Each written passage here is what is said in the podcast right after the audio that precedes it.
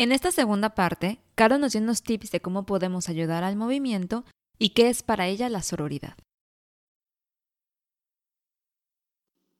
Oh mama, last night I met a young man. Oh mama, he turned to me and said, Won't you be mine? 789. Hola, esto es Baby You Can Handle This donde platicamos entre amigas los temas más comunes de la vida. El amor, el crecimiento personal, el trabajo, la búsqueda de la felicidad, la adultez y los gustos que hemos adquirido a lo largo del tiempo. Yo soy Ara Isidro. Yo Ale Castellanos. Y yo Malu Castellanos. Y queremos compartir con ustedes las cosas que más nos intrigan y nos dan curiosidad. Ah, no, pues eh, pero sí tienes razón. Sí creo que, que, o sea, sí ir a una protesta, ir marchar, así es como cambian las cosas. Ahora, algo que también quería precisar, ahorita que decías tú, precisamente de, que no fuiste a, una marcha y que te daba culpa, creo que hemos menospreciado las pequeñas acciones.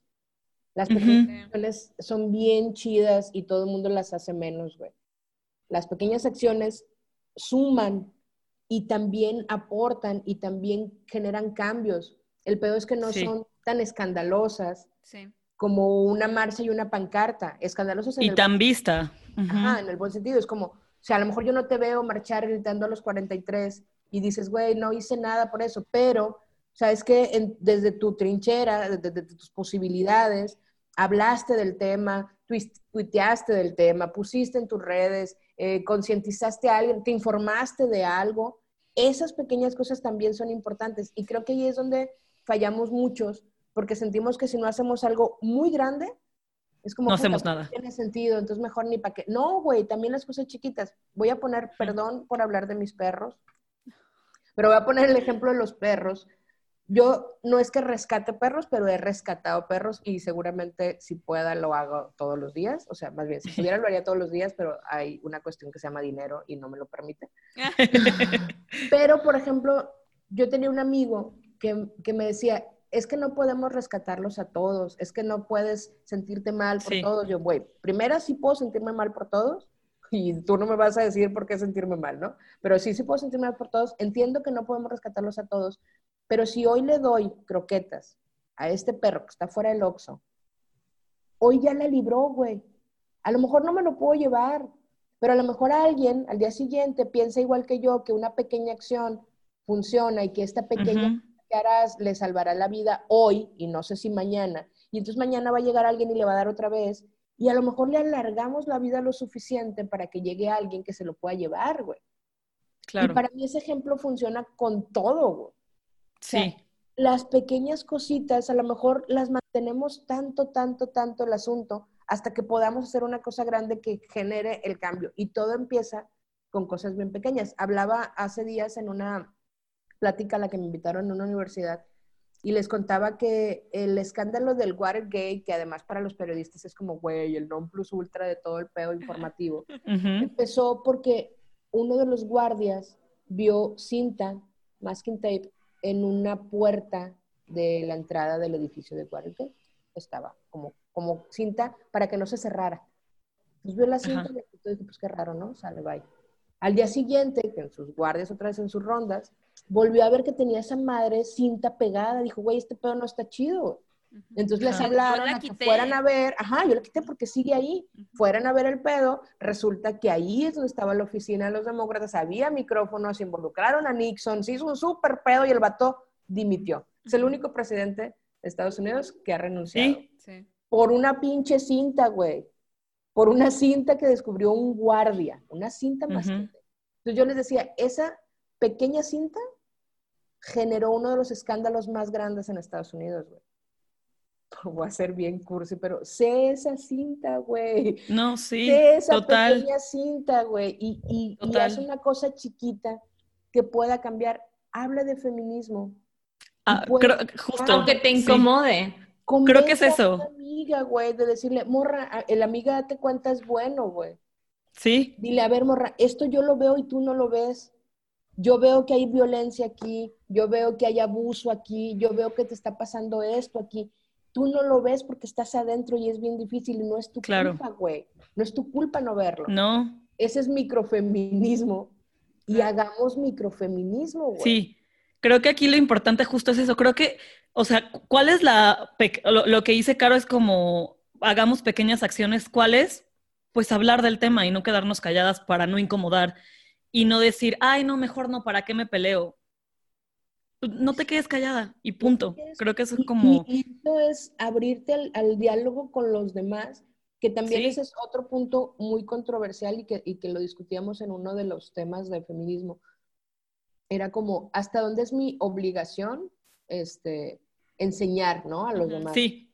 Hasta ningún lado, ¿eh? No es obligación de nosotras enseñarle a nadie, a ningún hombre, mujer o quimera, a deconstruirse la deconstrucción es una cuestión individual, te tiene que llegar. En algún momento lo vas a entender. Si no lo entiendes, sorry por ti. Yo lo que hago es hablar del tema, ponértelo sobre la cara, decir, mira, ¿qué está pasando? Este, aquí está el asunto. ¿No lo quieres ver? No, podemos cargar con responsabilidades que no son de nosotros. yo por eso luego ya no me peleo. Es como, ya te dije por qué, güey ya te di los datos, ya te enseñé numeritos, te enseñé un pinche estudio, güey. ¿No me quieres entender? Ay, no. Tampoco le puedes hablar a la pared y esperar un cambio, güey. O sea, me queda claro. Ah, Pero yo te voy a decir algo que me sorprendió mucho estando ya en, en otro lugar, por ejemplo, eh, trabajando en donde estoy. Hay un grupo, eh, hay un chat y eh, mandaron una foto de felicitación a no me, ni me acuerdo qué, pero de 17 personas que somos, cuatro somos mujeres, cinco somos mujeres. Entonces las cinco contestamos, de, ay, qué padre, felicidades, en un rango de 10 minutos. Y entonces el jefe, el jefe manda un mensaje a los 12 minutos y pone como, ay, eh, Chicas, qué padre, disculpen que no haya ninguna presencia de, un hombre, pero nosotros estamos trabajando. Porque era horario laboral. Me callo, no. pero del, coraje, güey. entonces yo me acuerdo que me quedé así y me iba, y no iba a estar en la oficina, entonces tenía mucho trabajo y dije, a ver, lo voy a dejar así y me puse a trabajar dos segundos después, o sea, una cadena todos así de un hombre dijo como, no puedes decir eso, eso no está cool, porque, güey, no, o sea, no tiene sentido tu comentario, o sea, retíralo, retíralo dicho. Salte. Se armó un desmadre. Cancelado. cancelado. Se armó un desmadre y todo, y al final eh, eh, terminó con un correo diciendo, chavas, la cagué. No era, o sea, mi, mi humor en ese sentido no estuvo bien aplicado y les pido una disculpa. Y el, la lesson learned fue que se va a abrir un foro en el cual vamos a discutir cómo todos vamos a estar, digamos, un sistema igualitario. Pero mi lesson learned en general fue que lo único que podemos hacer todos los días, o en mi punto de vista, es decir cuando están las cosas mal.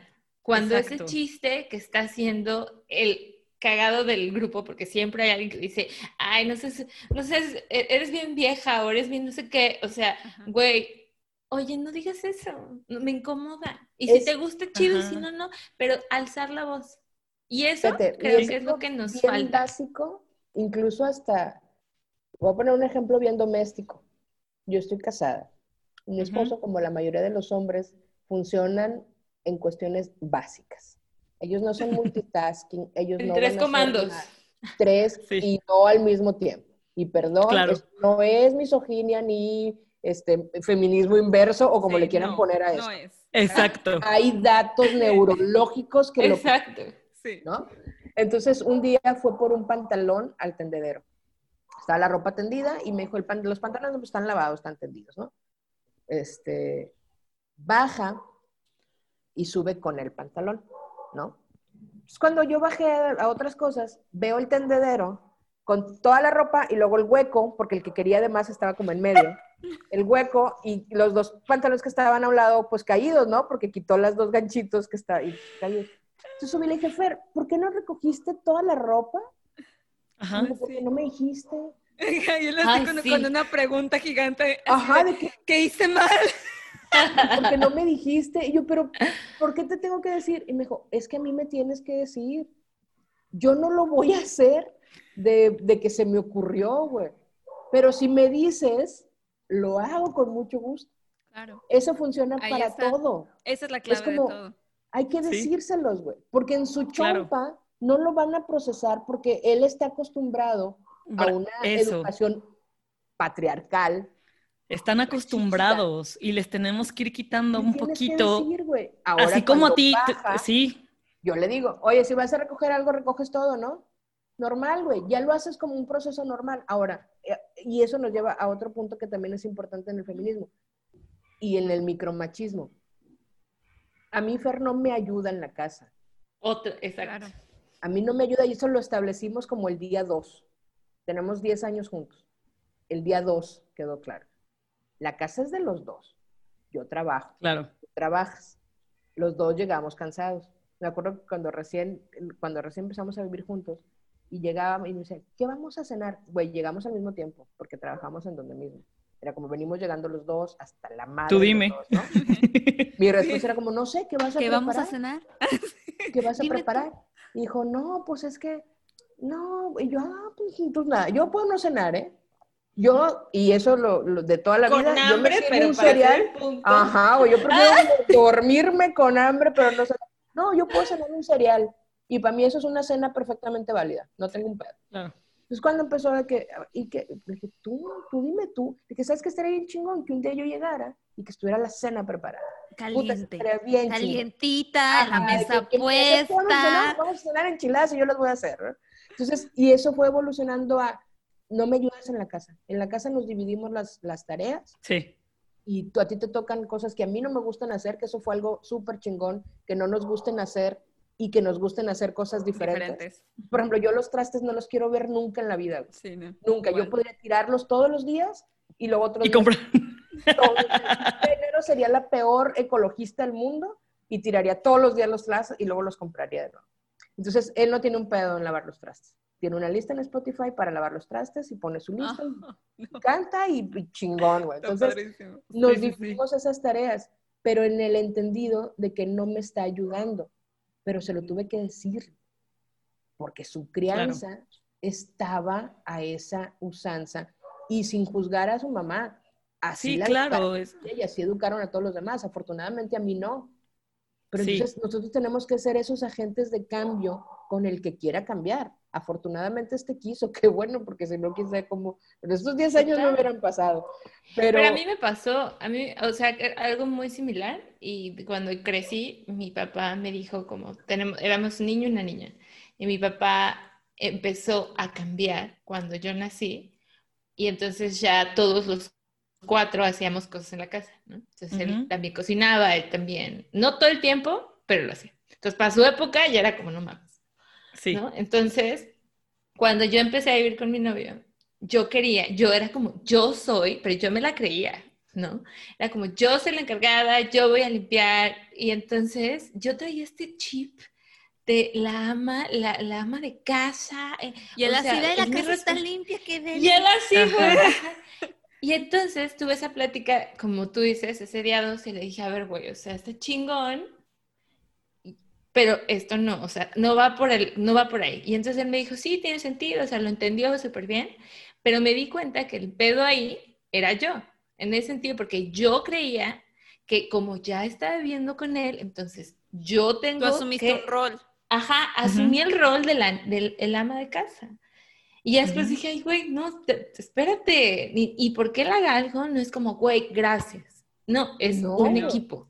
Somos Exacto. Es como que chingón. Y otra cosa que también creo que, que es, es importante precisar, creo que coincidimos todas. Está bien ser ama de casa, ¿eh? Nadie está También, juzgando eso, también. pero aquí estamos No. hablando de elecciones. De Total. decisiones. Yo tengo la opción, ¿sabes qué? Sí. Hay gente, hay morras a las que a mí me dicen, güey, me encanta la idea de yo cocinar todo el tiempo, me encanta la idea de limpiar, Eso. Malu y yo en obsesivas compulsivas de quiero que todos estén limpios. Yo me levanto a barrer cada 10 minutos porque como tengo perros, no quiero que estén los pelos tirados, pero es como yo Ajá. decido porque yo quiero Yo lo decido. hacerlo, güey. No porque Creo que ese es otro tema bien importante. Creo como justo tener como la posibilidad de elegir, porque creo que, digo, súmale todo lo que hemos, porque ya hablamos del acoso, ya hablamos como de, asesinato, siento que a nosotras, además, se nos juzga por absolutamente todas las decisiones que tomamos. Absolutamente todo. Y vamos a algo bien básico como me quiero casar, no me quiero casar. Y creo que todas hemos estado en el punto de, fulanita se va a casar, ¿para qué se casa? ¿Para qué estudió tanto si va a terminar casada? Fulanita no se quiere casar, porque no se casa. Entonces, ¿para qué anda saliendo con tanto güey si no se va a casar? Fulanita quiere hijos. Mm, ¿Para qué quiere? O sea, no puedes decir absolutamente nada. Y velo, te digo, al punto más básico de fulanita se quiere maquillar. Ay, ¿para qué se maquilla? No que muy feminista, no que muy en pro de las mujeres. No, pues fulanita no se quiere maquillar. Mmm, machorra, no, pues si va a ser así, ¿para qué? es que triste. fulanita enseña chichi. Bueno, por eso. Y, no, y quiere, que, quiere que la respeten. Que la respeten. Ah, no, pero anda en pants. Uy, no. Pinche vieja. ¿Quién, se la, va, ¿quién la va a querer? Fíjate, yo hace días estaba, me estaba riendo mucho de un comentario de un güey que como insulto me puso, porque además a mí casi todos los insultos, y que eso es lo que está bien triste, cuando hay un, cuando hay un argumento, eh, vaya, que tiene eh, sustento, que es algo sobre el tema, me gusta contestar y decir, ¿por qué piensas así? Tú, o sea, ¿tú cómo lo ves? ¿Por qué lo ves distinto que yo? Quiero saber cómo lo ves. Claro. Por pura pinche este, curiosidad natural, ¿no? Sí. Pero casi, o, o muchos de los, de los insultos en, cuando en el editorial a alguien no le gusta es que tengo cara de lesbiana, porque como tengo el cabello corto, obviamente soy lesbiana. Eres lesbiana. Todas las lesbianas tienen el cabello corto. Claro. Por defecto. Claro, ahorita por eso este moñito es una lesbiana, pero que quiere que no crean que es lesbiana, ¿no? no bueno, lesbiana es una, y un día un güey me puso mal cogida. Ah, es otro. Y entonces le contesté, le dije, te voy a pasar el Instagram de mi esposo, porque el insulto sí sacas que es para él. O sea, sacas que si yo estoy mal cogida es porque el que coge, coge mal. Ah. Y fue como, Oye, es cierto, güey. eso me, eso me encanta. Exactamente, eso es como, a ver, vato, neta necesitan, eh, hay, hay, una frase, me gusta mucho Calle 13, y en un concierto fui a verlo, este, Dice, dijo, para insultarme a mí hay que estudiar. Entonces, eso es, ha sido como un mantra conmigo, es como, tú me puedes insultar sin un pedo, nomás que hay que estudiar, ¿eh? Hay que leer, para insultarme a mí hay que leer.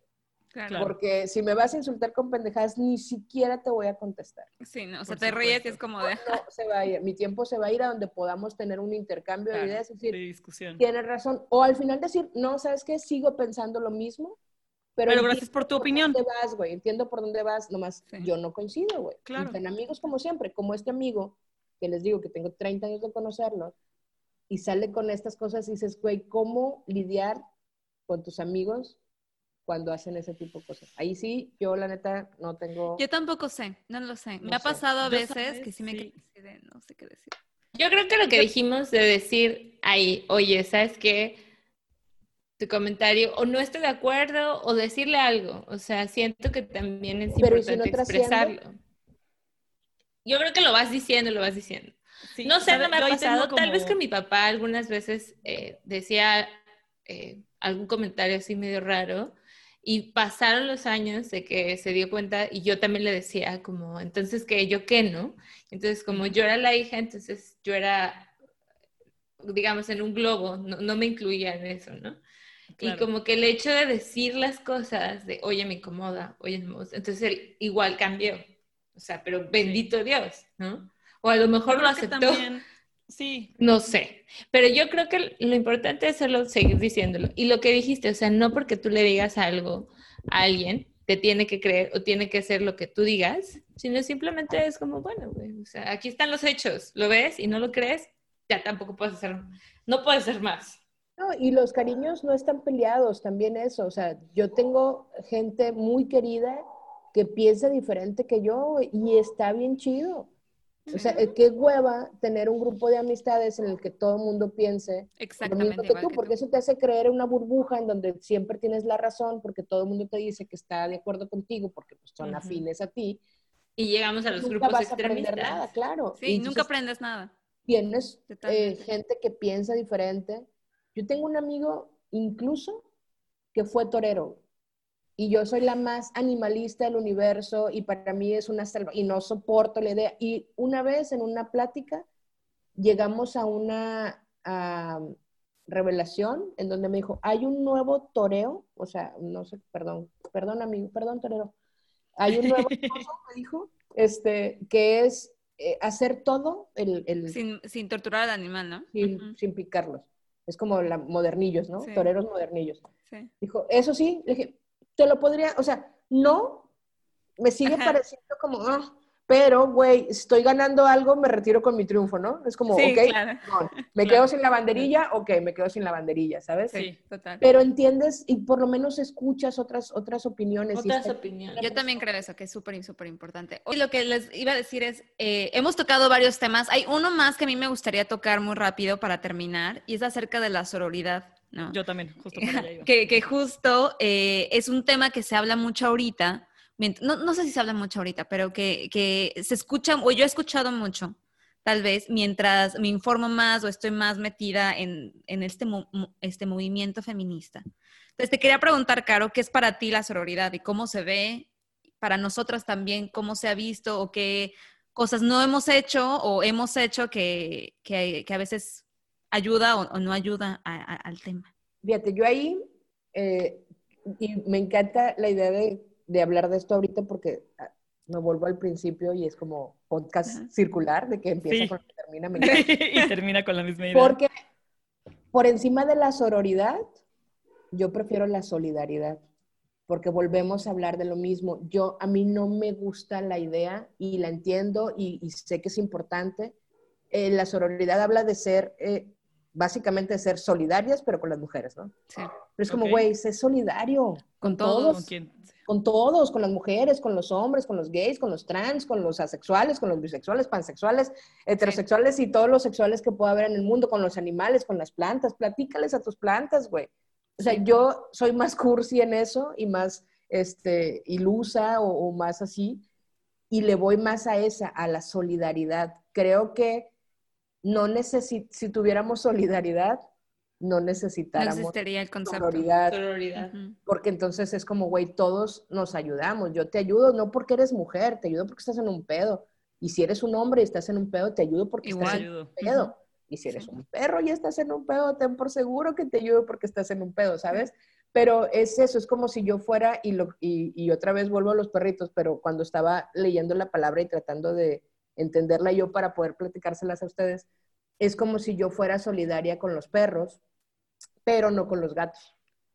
Porque es como, soy, soy solidaria con los perros, ¿no? Pero los gatos, pues sí, o sea, si se requiere, igual y soy. Pero, pues, primero los perros, no, güey.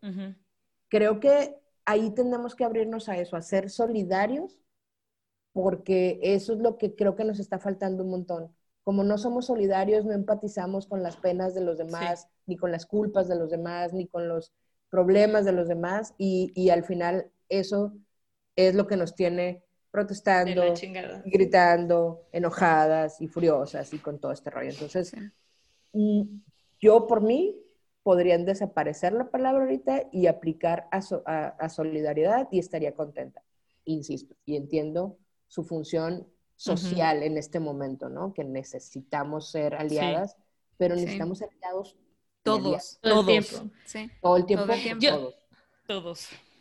Yo creo que eso fue lo que a mí me, me ha resonado mucho este último año y es como cuando una persona está vulnerable, siento que es un poco más sensible a los riesgos, a las cosas que pueden pasar. Entonces, cuando una, por ejemplo, cuando yo me mudé acá, sabía que estaba sola, que no tenía como, por ejemplo, a Ale o a, Luisa, a las que les puedo llamar y, güey, ayúdame, lo que sea.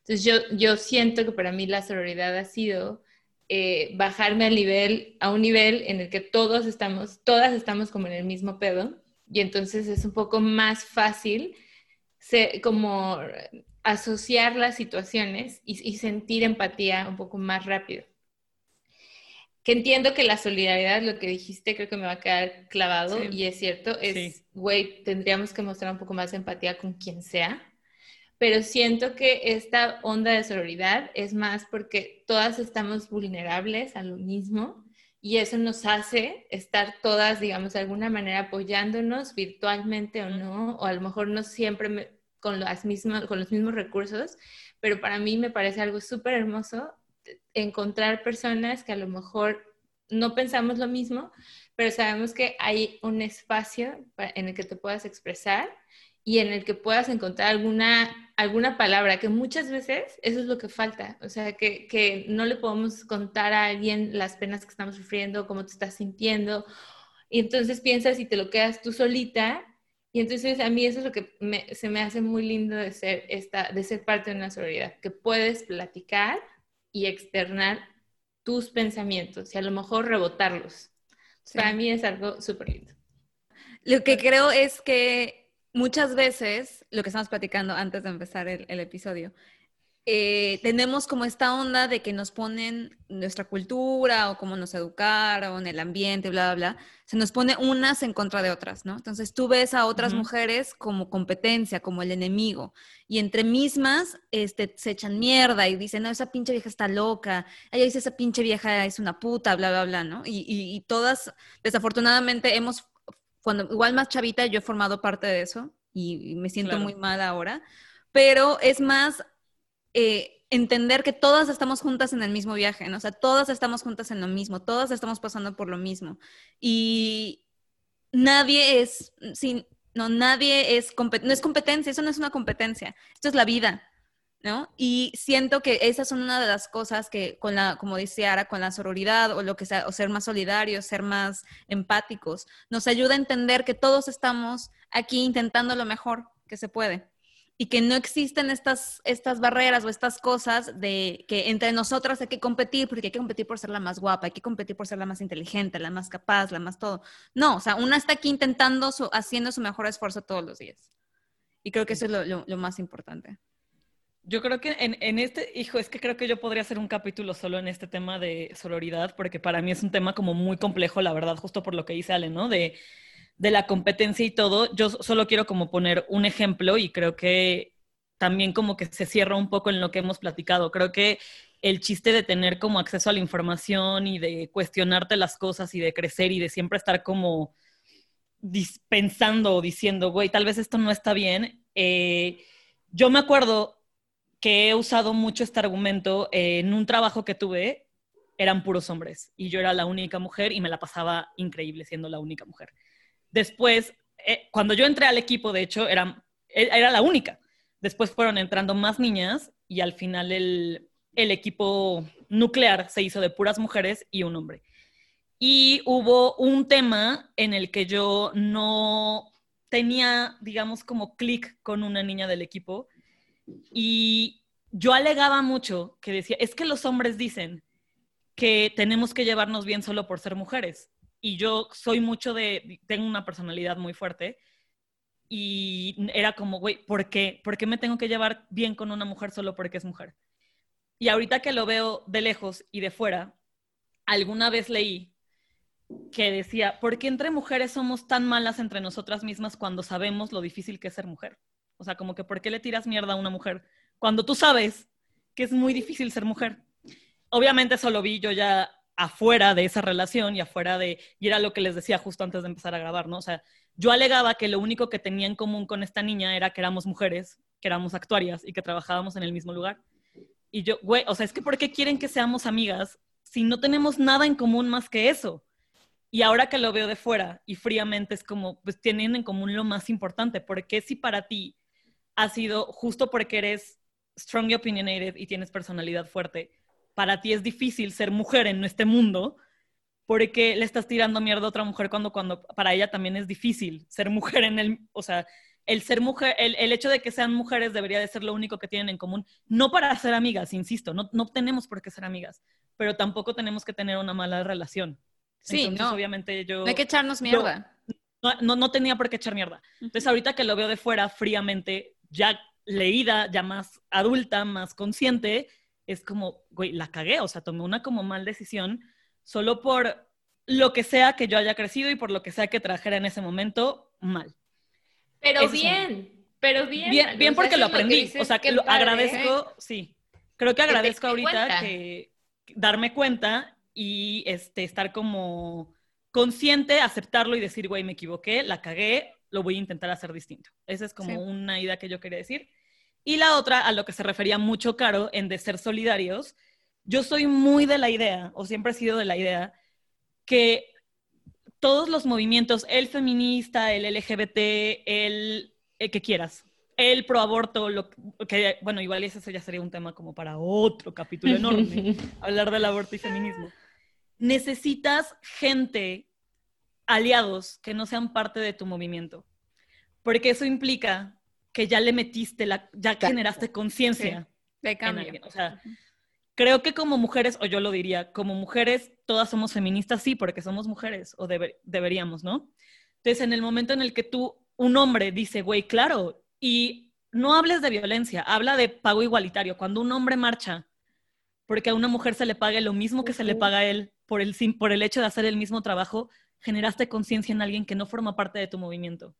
Y para mí eso es lo más valioso. Entonces, creo que también es un tema delicado y no quiero como dar ideas erróneas, pero justo, o sea, tienes que apoyar y ser solidario con todos, porque cuando generas conciencia en alguien que no forma parte, entonces igual los gays, o sea, cuando un hombre heterosexual dice, güey, yo apoyo a los gays es porque, y no forma parte, voy a marchar por los gays porque los apoyo porque soy amigo y porque ya me generaron una conciencia en mi mente de hombre blanco privilegiado, si lo quieres ver así, de que ellos también valen y que también tienen... Que entonces son derechos humanos. Ajá, son, que derechos son derechos humanos. humanos. Ahí vuelves al punto de los derechos humanos. Al final de Exactamente. cuentas, a lo que tienes que pelear es que haya una equidad y una justicia social pareja. Para todos. Yo no necesito ser gay para Claro. saber que ellos pueden decidir si se casan o no, y si le dicen matrimonio, si le dicen tortillas, si le dicen azúcar, si le dicen sal, o si le dicen Claro. que se hinche un huevo a esa unión a la que están decididos a hacer y a la que tienen derecho.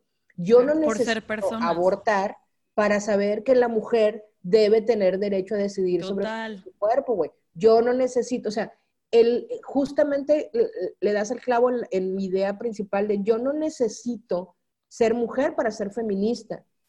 O sea, porque al final de cuentas la causa te tendría que mover. Claro, yo no claro. ser gay para ser gaycista. No, yo no necesito ser gay para, para exigir que se les respete. Derechos los LGBT. Claro. Son los derechos humanos, Humanos. que debemos exigir. Básicos. Entonces, porque bajo ese concepto, yo no podría exigir que a los agricultores se les dé un pago justo. Claro. Exacto. O derechos mejor. indígenas. O no, ¿no? soy negra, Ah, entonces ajá. no, ne- no puedo saber si los negros necesitan votar o no. Entonces, Claro. Entonces, Total. vuelves a ese derechos humanos. Seamos, busquemos la justicia social, seamos solidarios con las personas. y Empáticos. Eso nos va a ayudar a que los movimientos cada vez sean menos necesarios, porque no vamos a tener por qué estar peleando por algo que todo el mundo entendemos que tenemos derecho. Sí. Qué bonito se. Hermoso. Sí, es una haces Ay, lo grabaron porque no se me salió solito. Sí, escucha súper bonito. Hernández, Sí. 2020. Con, con un, con un fondo de, gracias, de un atardecer en Mazatlán, así con letra cursiva, me lo ponen. Sí, no, pero Real, sí, no hay mejor real, forma de terminar chinita. el episodio. Ay, sí estuvo increíble. Muchas gracias por tus puntos de vista y por a compartir eh, Muchas gracias. esta, Siento que, esta perspectiva. siento que, que te quiero de invitada en cada temporada como para hablar de un tema distinto. Quiero Sí. como- quiero que hablemos justo del racismo, de la tolerancia, de, o sea, hay como hay muchísimas cosas sí. que es como Yo jalo, me la pasé muy bien, me divertí mucho con mi agua, además, me da una excusa para Claro. agua antes de Necesitamos un ¿Eh? Mira, Pero- como esa cantinflora es la que me quiero comprar, enséñala, Ara. Esa Es- cantinflora. Es una cantinflora en forma de copa, es la que yo quiero. Es- ¿Verdad? A mí me encantó platicar con ustedes, me gusta mucho platicar con, con gente que tiene visiones distintas o similares, pero que al final de cuentas están haciendo cosas para tratar de mover a los demás, ¿no? Y eso es al final a lo que todos vamos, ¿no? A concientizar, Sí. a mover, a platicarlo, abrirnos al diálogo. Platiquemos, muchachas. Y yo, Ay, sí. Ay, sí, te lo agradecemos estuvo mucho. Estuvo increíble. increíble. Muchas gracias, Carito. Esto fue Baby You Can Handle This. Links de nuestras redes sociales y nuestro contacto estarán en la descripción del episodio y en la descripción del podcast. Síguenos en Instagram que es BYCHT-podcast y mándanos un correo con tus sugerencias y opinión. Gracias por escuchar y nos vemos en el siguiente episodio.